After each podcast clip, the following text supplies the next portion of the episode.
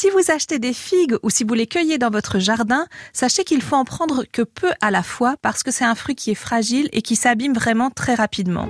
Pour bien la choisir, cette figue, côté texture, elle doit être à la fois ferme et charnue. Si jamais vous avez la présence d'une petite gouttelette un peu laiteuse à la base du pédoncule, c'est signe qu'elle est très très fraîche et là, allez-y, foncez, achetez-les. Les figues fraîches se dégustent souvent nature. On les rince pas trop parce que l'eau abîme la chair, on ne les épluche pas. Et puis on va les essuyer tout simplement avec un linge propre ou un papier absorbant pour éviter que la peau ne se déchire. Les figues, on les trouve vertes, on les trouve violettes, on les trouve blanches. Moi, je trouve que ça n'a pas vraiment d'impact côté goût.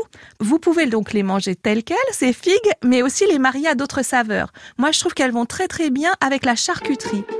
Essayez par exemple avec des petites tranches de magret fumé ou de jambon de Bayonne. Je vous détaille tout ça. Vous prenez par exemple 4 figues par personne. Vous les coupez en 4, vous les mettez dans un ramequin et vous les mettez au four pendant on va dire une dizaine de minutes à 180 degrés.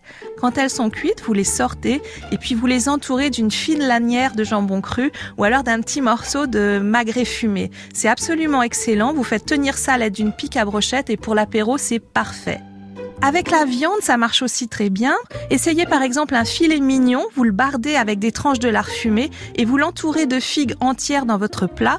Vous saupoudrez d'un peu de romarin, vous mettez ça au four à 180 degrés pendant, on va dire, 35-40 minutes. C'est un plat d'été qui est absolument excellent. Un autre mariage heureux avec la figue, c'est le fromage, bien sûr. Alors, une petite recette très facile. On coupe deux figues en quatre, on les met comme tout à l'heure dans un ramequin, on ajoute une tranche de fromage de chèvre, un tout petit peu de miel et pareil, 10-15 minutes dans le four à 180 degrés. Vous saupoudrez éventuellement à la sortie du four d'un petit peu de lamelles d'amande torréfiées et là vous avez un dessert qui est gourmand, enfin un dessert, fromage et dessert qui est à la fois gourmand, croustifondant et parfumé. C'est délicieux. Le marché d'Anne la Taillade. À podcaster sur francebleu.fr.